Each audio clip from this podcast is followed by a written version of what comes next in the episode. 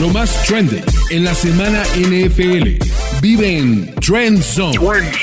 Martín del Palacio, Carlos Mauricio Ramírez, y Rolando Cantú, tienen la cobertura previa que tú necesitas saber. Trend Zone. Trend Zone, versión playoffs. Ya estamos aquí para analizar los partidos que se jugaron y bueno, platicar un poco de, de lo que viene también. Yo soy Martín del Palacio y me acompaña Carlos Mauricio Ramírez. Querido tu papá, ¿cómo estás? Mi querido Martín, feliz eh, Wildcard, Super Wildcard Weekend atrás. Ya tenemos equipos calificados a la ronda divisional, tenemos sorpresas, tenemos equipos que hicieron lo que tenían que hacer. Martín, solo te voy a decir, voy de 5-5 en mis picks de Wildcard. 5-5, bebé. Sí, yo voy 4-5, yo 4-5, fallé. Fallé lamentablemente pensando que los Chargers no iban a hacer el desastre que hicieron. Y de hecho, ya hay que decir simplemente que para los que extrañan a Rolly, Rolly está, sigue escondido. Pero bueno, vamos a el partido entre Chargers y Jaguars. Chargers, Jaguars con el show. El show de Trevor Lawrence, que aquí, que aquí lo vemos, ¿no? Para bien y para mal, Trevor Lawrence, primero para mal y después para bien, eh, fue la figura del partido. Y por el otro lado, lo de los Chargers, lo habíamos hablado en el trenzo pasado, tu papá, si te acuerdas, que los Chargers podían considerarse favoritos, pero eran los Chargers, ¿no? Y que en cualquier momento podían arruinarlo todo. Solo que no pensamos que a ese extremo. Sí, yo, la verdad, eh, eh, viendo este partido, Martín, dos cosas saltan a la vista. Este Trevor Lawrence, amigos de Trenson, que vimos eh, ahí con la intercepción, luego el manotazo de Joey Bosa. Eh, para mí era entendible que un mariscal de campo en su primera aparición en postemporada, y estábamos viendo a dos, porque tanto Herbert como Lawrence estaban haciendo su debut en playoff, tuviesen nervios para comenzar el partido. El tema está en que Lawrence lanzó cuatro intercepciones. Y a otro equipo, Martín, a otro eh, equipo de más experiencia, de más sapiencia, de más aplomo, cuatro intercepciones, Martín, lo hubiese sepultado. Si Lawrence en el próximo partido lanza cuatro intercepciones contra Patrick Mahomes y los Chiefs pierden por 30 puntos, pero son los Chargers, Martín. Sí, no, son los Chargers que, que la verdad yo sigo sin entender cómo esta, esta franquicia está maldita, ¿no? O sea, no importa quién, quién sea el head coach, no importa si es Anthony Lynn, no importa si es ahora Brandon Staley, eh, desde siempre, ¿no? El fumble en aquel partido contra New England, Nate Kading, o sea, los, los aficionados de tiempo de los Chargers, pues lo, deben saber. Y aquí, por ejemplo, ahí estaba Austin Eckler, ponía 17-0 el partido y no se veía cómo pudieran regresar eh, los Jaguars, porque además eh, Trevor Lawrence estaba completamente confundido por eh, la, cobertura en zona de los, de los Chargers y por los, pues por la, los, los distintos looks que le, que le daban, que pues simplemente cometía error tras error, mientras que los Chargers lograban aprovechar. Ahora vamos a ver cómo cambió el asunto, pero por lo pronto, en esta última, esta última imagen, la cuarta intercepción a Trevor Lawrence que parecía sepultar el partido. Increíble, increíble. Y para mí una de las cosas que destaco, eh, Martín, de este partido, primero las tres intercepciones de Asante Samuel Jr., primera vez en la historia que un jugador consigue tres intercepciones en un mismo partido de playoff. El box score para mí de este partido donde sentencia al conjunto de los Chargers, cuando aquí tenían otra, eh, otro error más en una patada de despeje. Hay que irse, Martín, para mí, a las yardas terrestres. Es cierto, ya vimos dos touchdowns de Austin Eckler en el partido. Aquí, para mí, es clave porque el no conseguir anotar para ponerlo 31 a 0. Y parece mentira. Bueno, sí, consiguieron un gol de campo, los ponía 27 a 0. Pero 31, Martín, sonaba distinto. Era otra cosa. Los Chargers, amigos de Trenson, consiguieron apenas 67 yardas por tierra, 35 de Austin Eckler en 13 intentos, 2.7 por, por acarreo, Martín. Cuando estás arriba, 27 a 7 o 27 a 0, el juego terrestre debería ser tu mejor amigo, Martín, para drenar, para exprimir, para ordeñar el reloj y los Chargers no pudieron hacerlo. No, claramente no, no pudieron hacerlo, pero pese a tener a Austin Eckler, que es un, pues uno de los mejores corredores de la liga, ¿no? Y fue un partido además que, que estuvo marcado por errores, ¿no? O sea, los errores de Lawrence al principio del partido, pero después los errores de Brandon Staley a la hora de, de manejar el juego, errores de los oficiales, porque hay una, una, salida en falso que no se marca en un, en un touchdown de, Jaguars, y además, eh, Joey Bosa furioso eh, azota su casco. Ahora vamos a ver la, jugada que es cuando en, los, en, el siguiente touchdown, cuando los Jaguars se, acercan, azota su casco y eso le da una, una penalización para avanzar una yarda a los, a los Jaguars y poder conseguir la conversión con la que se pusieron al, al frente. Pero, pero bueno, ahí, vemos un roughing de pasar. Pero, eh, y, estamos hablando de la ofensiva, Martín. Esto también fue clave. Esta patada de Cameron Decker de Kicker que falla y en vez de ponerlos por 13 arriba, los deja por 10, con mucho por jugar. Esa patada cambia todo también. Y es un juego de centímetros porque van a ver, los Chargers pierden por un punto. Ese gol de campo eh, hubiese cambiado drásticamente la situación. Y aquí de nuevo, esta es la salida en falso, en la que hablaba Martín hace un rato, la vamos a ver un poco más adelante, el pase para Christian Kirk, el ex Arizona Cardinal, para que vean que no es culpa de Arizona, y ahí está, Bosa azota el casco por dos cosas, entiende que es salida en falso y que lo sujetan, ahí ven como el tackle derecho sale en falso, aquí sujeta claramente con el antebrazo izquierdo arriba a Joey Bosa, no sentencian nada y los adelantan y los ponen a una yarda del two-point conversion para hacerlo un juego de un gol de campo Martín. Y ahí en vez de tener que ir a buscar seis, con tres les bastaba a los Jaguars. Pese a ello, pese a ello, los Chargers podrían haber aún ganado el partido, pero la realidad es que sus decisiones en, esa, en esas últimas series ofensivas, esa última serie ofensiva, fue, fueron francamente lamentables y terminan despejando el balón. Y a esas, a esas alturas se veía el cansancio ya en la, en la defensa de los, de los Chargers, ¿no? A pesar de que en esta jugada otra vez estuvieron a punto de interceptar a Calvin Hoy en un error más, se le escapa ese pase que, bueno, hubiera sido eh, obviamente el partido, pero ya la defensa de Chargers se veía cansada y Trevor Lawrence podía avanzar eh, con, con bastante facilidad. Aquí estamos viendo estas, estos últimos pases eh, al final que, bueno, eran lo que a final de cuentas instrumentaba la remontada y aquí está esta cuarta y uno, toma papá. Magistral, magistral. Pide tiempo muerto antes de la cuarta y uno. Todo el mundo en el estadio asumía que iban a hacer el quarterback sneak con Trevor Lawrence. Sale Doug Peterson con lo que mejor sabe hacer, sorprender al rival con ese acarreo de Travis Etienne. Y aquí la patada de la gloria. La patada que mete a los Jacksonville Jaguars en la ronda divisional ganan un partido con la tercera remontada más grande en la historia de la postemporada. Por un momento pensé, Martín, que Matt Ryan estaba jugando para el equipo de los Chargers, pero no, son los Chargers siendo los Chargers. Para mí, Martín, Brandon Staley va a perder el trabajo. No solamente porque estuvo al mando de la tercera peor remontada en la historia de, de la NFL, sino que además lo que pasó la semana anterior, Martín, cuando dejó inexplicablemente en un partido que no significaba nada para los Chargers a sus titulares casi todo el partido y selecciona a Mike Williams. No estoy diciendo que Mike Williams hubiese cambiado el pronóstico del partido, pero es que nunca lo vamos a saber, Martín, y ahí radica para mí lo más grave. Sin duda alguna. Pero bueno, vamos a ver, ¿eh? hoy estamos grabando el lunes y no sabemos todavía si eh, Brandon Staley va a ser ah, va a ser despedido o ha sido despedido, pero la verdad es que no sería sorprendente. bueno, pasemos al siguiente partido, al, Giants contra Vikings. Un juego que, que, la verdad estuvo parejo, constantemente parejo desde, desde el principio del, del juego. Ya habíamos hablado, de hecho, en el Trend Zone eh, de previa el, el, jueves pasado, habíamos dicho que consideramos a Giants, que Giants podía ganar, ¿no? Que podía dar la sorpresa, que era el partido donde veíamos al favorito más, más endeble, porque ese récord de los Vikings era bastante mentiroso. Pese a ello, arrancaron eh, anotando con un Kirk Cousins que, la verdad, para ser prime time, tuvo una actuación bastante razonable, pero sí, a final de cuentas, pues pasó lo que pensábamos que podía pasar con un juego terrestre de Giants, la verdad, impresionante, no solo de Saquon Barkley, sino de Daniel Jones. Eh, el equipo de los, de los Vikings tuvo problemas toda la noche. ¿eh? Cuidado Filadelfia con estos Giants. Decíamos de la defensiva. Eh, veíamos ese intento, Martín, de Justin Jefferson, que tuvo apenas 47 yardas recibidas en el partido, nueve targets, siete recepciones. TJ Hawkinson, el ala cerrada, tuvo más recepciones y aquí, bueno, ya lo comienzan a llamar el Michael Vick Blanco. A Daniel Jones en la transmisión ¿Qué, eh, y en redes sociales. le dices papá? ¿Tú le dices?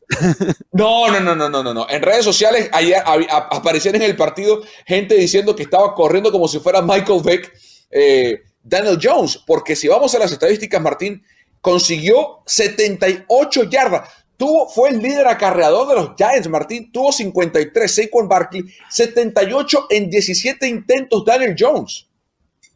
No, impresionante, la verdad, no, no lo esperábamos. Y la verdad es que uno de, de los temas de este partido y de los que se van a hablar en el, en el transcurso de la semana es el cambio fundamental que ha tenido Daniel Jones con, con Brian Dable, ¿no? Era, era un coreback que se le veían flashes de talento, pero también muchos errores, sobre todo a la hora de, de tener, de, de, no perder el balón, tiraba muchas intercepciones, hacía una cantidad bestial de fumbles y ahora es otro coreback. Quizá no un coreback élite todavía, pero sí un coreback capaz de eh, manejar un partido como este, ¿no? Un partido cerrado, difícil, contra, contra un rival bueno, pero no top.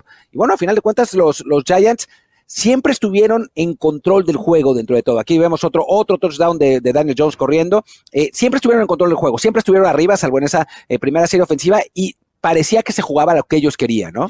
Sí, aquí, aquí hubo pañuelo, ese touchdown no sube el marcador y, y los Giants terminan eh, haciendo esto, un pase incompleto. La defensiva de los Vikings ahí parecía que iba a levantar y la molestia obviamente de Brian Dable porque el touchdown por la, el, el, pañuelo anterior, o mejor dicho, el pañuelo, quitaba el touchdown del score. Aquí con este pase a, a Hawkinson, que fue uno de los movimientos más interesantes de la temporada, Minnesota parecía que se metía en el partido y aquí lo iba a hacer.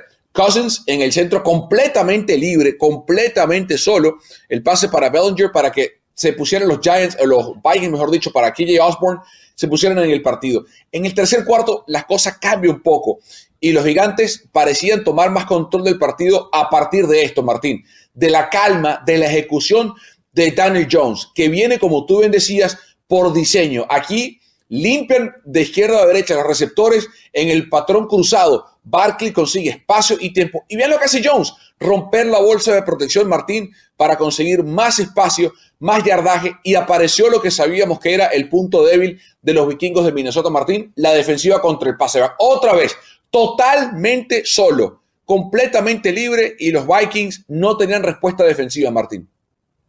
No, aunque también hay que darle crédito a Brian Dable, ¿no? A su excelente ofensiva, a la manera de diseñar jugadas, a los distintos looks que dan o que te hacen pensar que van a, que van a hacer una cosa y al final de cuentas es un play action y hacen otra, a la manera distinta de correr. Y aquí vemos a Kirk Cousins, que la verdad es que si ves las estadísticas de Cousins y uno habla del partido del coreback de, de Minnesota, es, son estadísticas espectaculares, ¿no? O sea, fue 31-39 para 273 yardas, dos touchdowns por aire y uno por tierra. La verdad es que por una vez, los Vikings no pueden echarle la culpa a su, a su coreback. Creo que ahí la defensiva es la que, la que les juega una mala pasada contra un rival que y, no tendría que haber sido tan bueno, ¿no?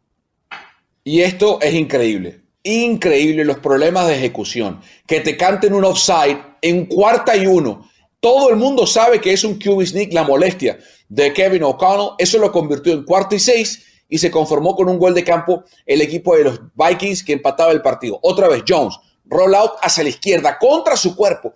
Los pases, Martín, que está poniendo Danny Dimes, justamente haciendo homenaje. Ven aquí, un pie adentro, los dos adentro, perfecta la recepción. Bueno, eh, toma a Isaiah Hodgins. A Isaiah Hodgins, Exacto. ¿no? O sea, hablar de, de, de, este, de este receptor que estaba en el equipo de prácticas de Buffalo. 105 yardas, Martín, 9 targets, 8 recepciones. Eh, Daniel Jones tuvo 4 receptores el día domingo, Martín, de 6 o más targets. Eh, Richie James, Daniel Slayton, Saquon Barkley e Isaiah Hodgins. No tiene un solo receptor, Martín, que, que infunda temor. ¿Con quién le está ganando partido los Giants a los Vikings, Martín?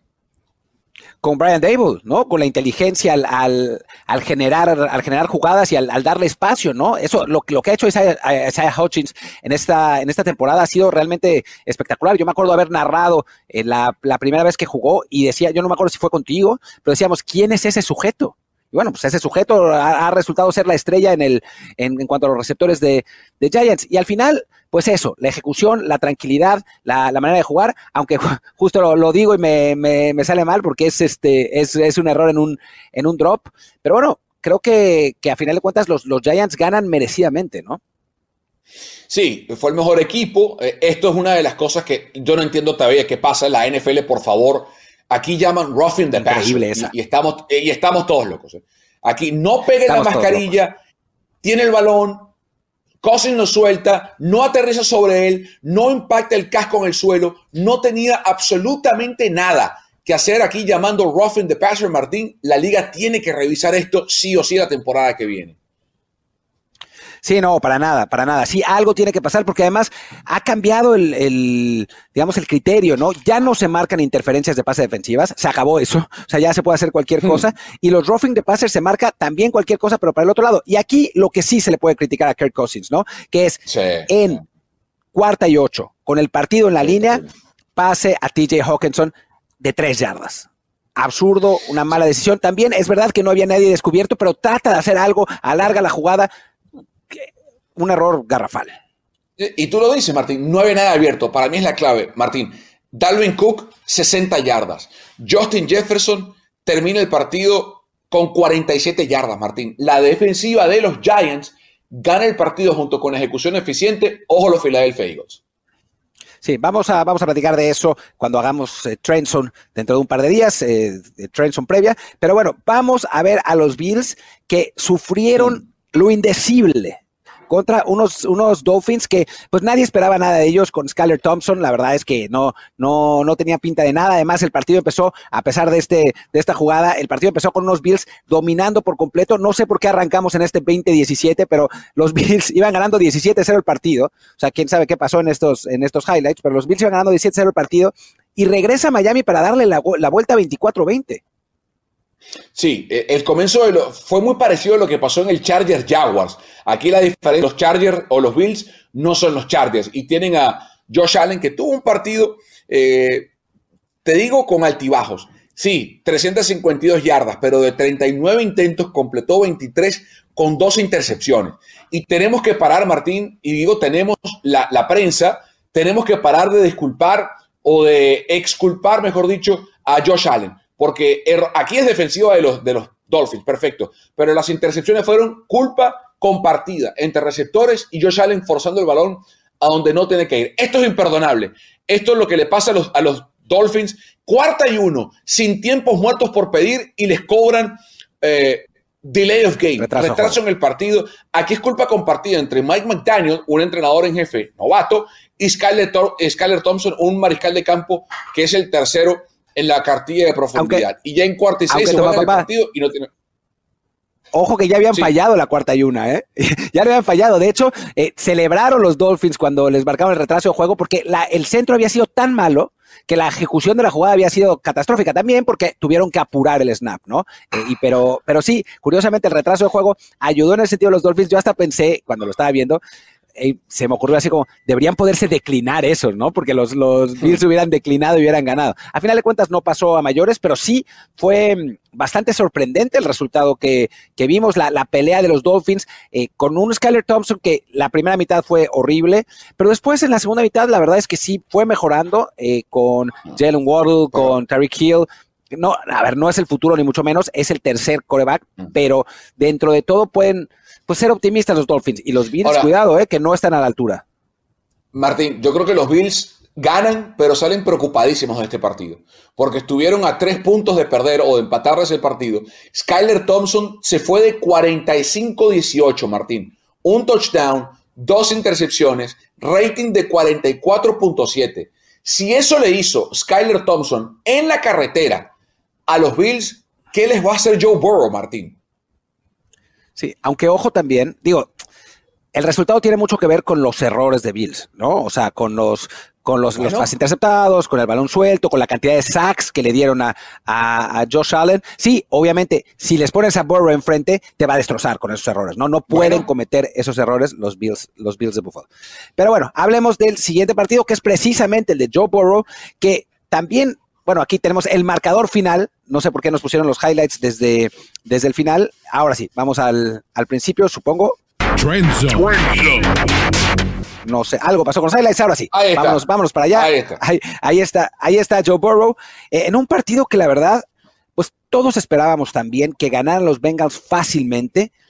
Y los Chargers, los Chargers, los, eh, perdón, hablando de los pobres Chargers, los eh, Ravens salieron respondones. No al principio, se veía que, que Tyler Hunting no estaba, no estaba en ese nivel, pero poco a poco fueron emparejando el partido que se veía realmente muy, eh, muy desequilibrado. Sí, hay que recordar que es un partido divisional con una defensa muy buena como la de, la de los Ravens, pero sí sorprendió que, ahora vamos a ver la jugada al final, pero estuvieron a una jugada de perder. Esa jugada fue con la que ganaron, pero estuvieron a nada, ¿eh? Sí.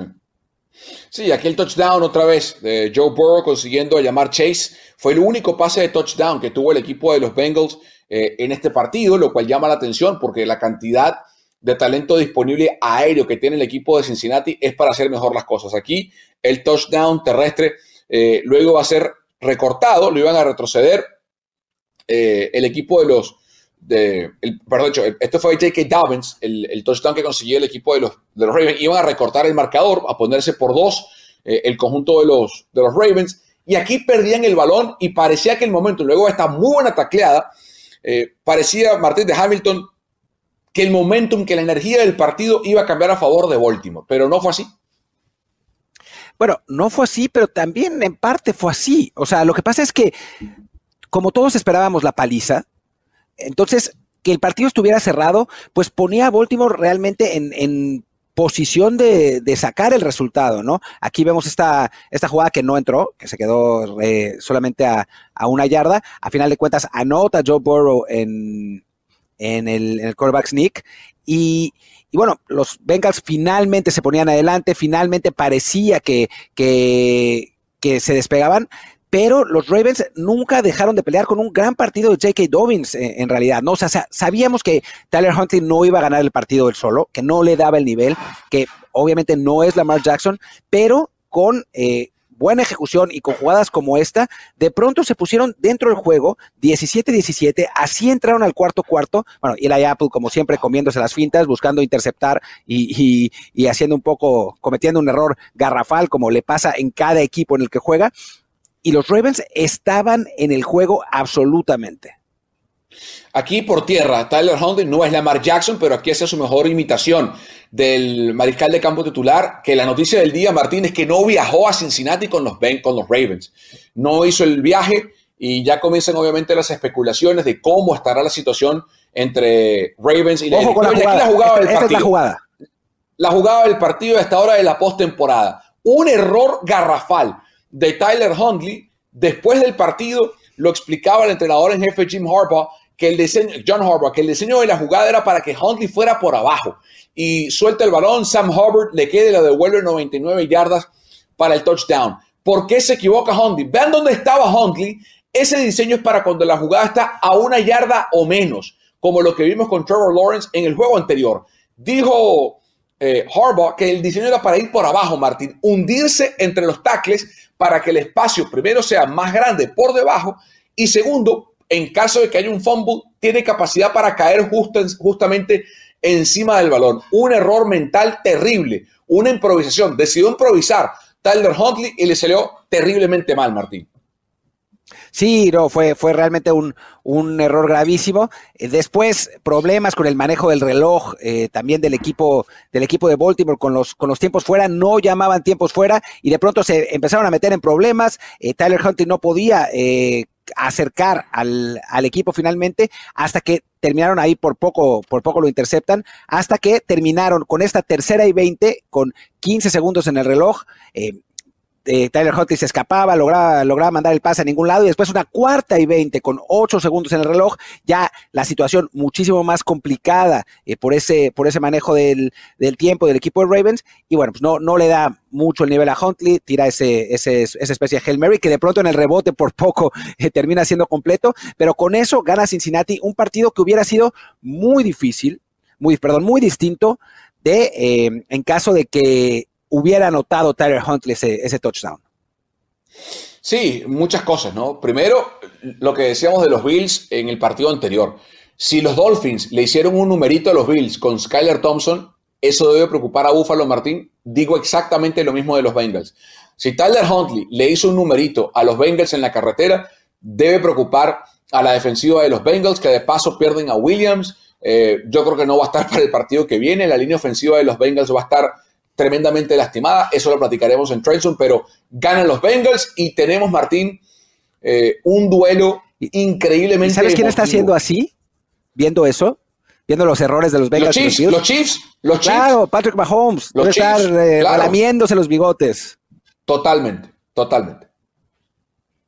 Pero bueno, sí, y el partido entre Bengals y Bills va a ser espectacular. O sea, va a ser el partido, creo. Bueno, es que va a haber muchos, ¿no? O sea, después si los Niners juegan contra Tom Brady o contra Dallas, va a ser eh, muy grande. el, pero es ese, ¿no? El Bills contra Bengals pero es el más importante. Martín, el factor anímico. El factor anímico, Damar Hamlin. Claro. Eh, Se vuelve a dar el partido en el que pasó lo que pasó con Hamlin. Afortunadamente ya está bien Damar. Esta vez el partido va a ser en Búfalo. Pero, pero qué componentes, qué partido es entre Búfalo y Cincinnati la semana que viene y lo vamos a platicar, lo vamos a platicar el próximo miércoles que saquemos eh, Trenson previa, pero todavía nos queda un partido, el partido que más alegra a tu papá, el Niners contra Seahawks. Pete Carroll estaba feliz antes del juego y estuvo feliz un rato, ¿eh? porque la verdad es que los Seahawks le hicieron partido a los Niners. Lo que pasa es que cuando tienes a alguien como Christian McCaffrey, te cambia la situación, ¿no? Un Brock Purdy que, bueno, ahí estamos viendo esta, el, acarreo espectacular del, 23. Un Brock Purdy que estuvo muy regular en el, en el primer medio, pero en el segundo sacó la casta, la verdad, jugó, jugó muy bien. Y después los diseños de Shanahan que son espectaculares, ¿no? Son increíbles. La verdad es que yo creo que es en este momento el, mejor head coach de la liga, tendría que ganar coach del año y, y bueno, le, dio el partido a su equipo a pesar de una primera mitad irregular, ¿no? Sí, McCaffrey y, los Niners comenzaban ganando 10 a 0. El equipo de los, de los Seahawks llegó a tener 2, 3 y fuera para comenzar el partido. Aquí el problema de los Niners al principio fue la falta de contundencia en la zona roja en la primera mitad. Kenneth Walker tuvo un partido interesante. En la primera parte, el equipo de los Niners tuvo problemas para contenerlo al principio, luego fue mucho mejor el diseño. Brock Purdy en esta jugada ven lo que va a hacer, un pase profundo y Brandon Ayuk no corre la ruta, le reclama, tenía abierto a Divo Samuel, aquí es un error de Purdy, que estaba totalmente solo, quiere ir con el, pase de home run, ahí le grita BA, el grito para Brandon Ayuk, lo que significa BA, y luego vean, una lectura, dos lecturas, tercera y cae, eh, capturado Purdy, la defensiva de los Seahawks hacía un mejor trabajo eh, en contra del mariscal de campo novato, que hacía su primera aparición. Y aquí, esto para mí es clave, Martín, pensando en el futuro de los Niners. Charverius Ward tuvo pesadillas con DK Metcalf todo el partido. 136 yardas, esta de 50 yardas para el touchdown. Y la semana que viene, vamos a ver contra quién se enfrenta San Francisco, si contra CD Lamb o contra quién lo sabremos este lunes por la noche. Pero si Mooney Ward tuvo problemas contra DK Metcalf, es algo que los Niners tienen que limpiar definitivamente.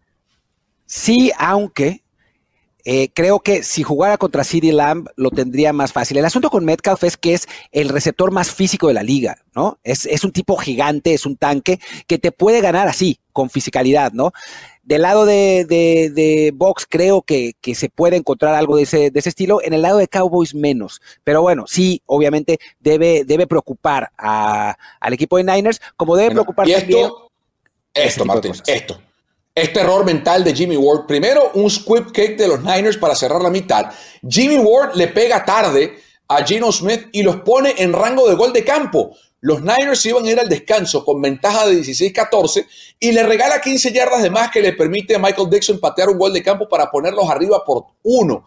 Y la molestia de Shanahan era extraordinaria. Pete Carroll celebraba y por momentos había temblor en Santa Clara porque decía, bueno, aquí vamos de nuevo, el rival divisional le va a ganar otra vez al equipo. Pero apareció Martín en la segunda mitad, el Brock Purdy que hemos visto todo el año, cortando, eh, limpiando, maniobrando con lo que le da la defensiva. Aquí conseguía George Kittle completamente abierto. Aquí en su segunda lectura para Divo Samuel y lo que mejor hace el equipo de los Niners, Martín, yards after the catch, el jack y esto fue lo que para mí, Martín, cambió el partido. La jugada de Jonathan Abram, tratando de lastimar después del partido, no diremos lo que dijo, no traduciremos lo que dijo Kyle Shanahan, pero después de esa jugada sucia de parte de Abram, que intentó lastimar en el tobillo a Divo Samuel, San Francisco cambió por completo. Yo creo que exageras un poco, mi querido tu papá sí lo jala, pero tampoco es que le dé, el, o sea, no es, es castigo y es obviamente, pero tampoco es lo que vimos alguna vez de Mac Jones, ¿no? O sea, me parece que es un error mental, porque le, das motivación al, al otro equipo, y, pero también pero también viene esta, esta jugada, ¿no? Esta serie de jugadas. Un pase eh, completo que ponía a los Seahawks en la yarda 5 para poderle dar la vuelta al partido, anulado por un error de un liniero que se va hacia adelante pensando que era una jugada por tierra. Eh, a final de cuentas es eh, illegible eh, downfield, entonces va para atrás. Y en la siguiente jugada, strip sack. A mí, ahí para mí se acabó el juego. Y creo que Purdy lo hizo bien, pero la realidad también es que los skill players de los Niners son espectaculares, ¿no? O sea, le das la bola a Divo Samuel y te corre 80 yardas, le das, le, das el balón a, Brandon Ayo que tiene la velocidad, le das el, balón a, Christian McCaffrey y te va a ganar por, por explosividad, y después tienes al, mejor diseñador de jugadas de la liga, pues la realidad es que está muy bien. Y después aparece Purdy para hacerte una jugada como esa, ¿no? De pura improvisación, y, y con eso, pues terminó amarrando el partido el equipo de Niners. Sí, podemos decir lo que queramos, Martín. Yo creo que, y tengo semanas diciéndolo, los Niners tienen la mejor, el mejor cuerpo de skill players en la liga. Están todos sanos, absolutamente todos. Pero lo que hace Purdy no lo hacía Jimmy Garoppolo. O sea, Garoppolo manejaba la ofensiva muy bien y estaba teniendo una temporada para sus estándares extraordinaria. Pero este nivel de ofensiva, este nivel de ejecución, este nivel de capacidad de improvisación de jugadas que están rotas y para, para resolver de Purdy, no lo tiene Jimmy G. 74 eh, yardas, este pase de Divo Samuel Martín, que tuvo 133 yardas, un partido monstruoso para Divo. Y, y, bueno, esto es lo que hace el equipo de San Francisco, frustrar al rival. Ahí los padres de Brock Purdy que fueron a verlo en el partido, Martín, es elige tu veneno. ¿A quién vas a marcar? ¿A McCaffrey en el backfield? vas a ir uno contra uno contra Divo abierto, vas a ir uno contra uno contra Brandon Ayuga en el slot. ¿Quién pones con George Kittle? Entra Elijah Mitchell y te pega en la cabeza y, derriba al esquinero que le safety. Elige tu Jawan Jennings uno contra uno contra el safety. Elige tu veneno, Martín. La producción dice que ya te volviste loco y que crees que Brock Purdy es el nuevo Tom Brady. Ahí está en el, en el, en el letrero. Lo que sí, te voy a hacer una pregunta y contéstamela en corto porque tenemos que, tenemos que ir despidiendo. Vamos, vamos. ¿Quién sería para ti el coreback titular de los Niners la temporada que viene? Hoy es Purdy, hoy es Brock Purdy, por cómo está jugando, por cómo está ejecutando. El trabajo para mí va a ser de Trey Lance. Sí, hoy para mí es de Purdy hasta que él lo pierda. Bien sea que por su mal juego o algo pase en training camp, pero conociendo a Shanahan, hoy va a ser el trabajo para Purdy, más allá de que apareció un reporte de Ian Rappaport hace unas horas, el domingo, diciendo que los Niners estarían interesados en Tom Brady. Me cuesta creerlo porque ya les he dicho que no dos veces, pero bueno, hoy para mí es Brock Purdy.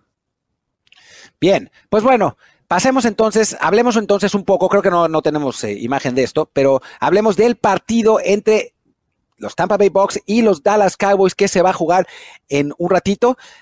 ¿Cómo ves? ¿Cómo lo ves? ¿Tom Brady hará historia o Dak finalmente se romperá, romperá esa paternidad de los Bucks? ¿Cómo, cómo ves el juego?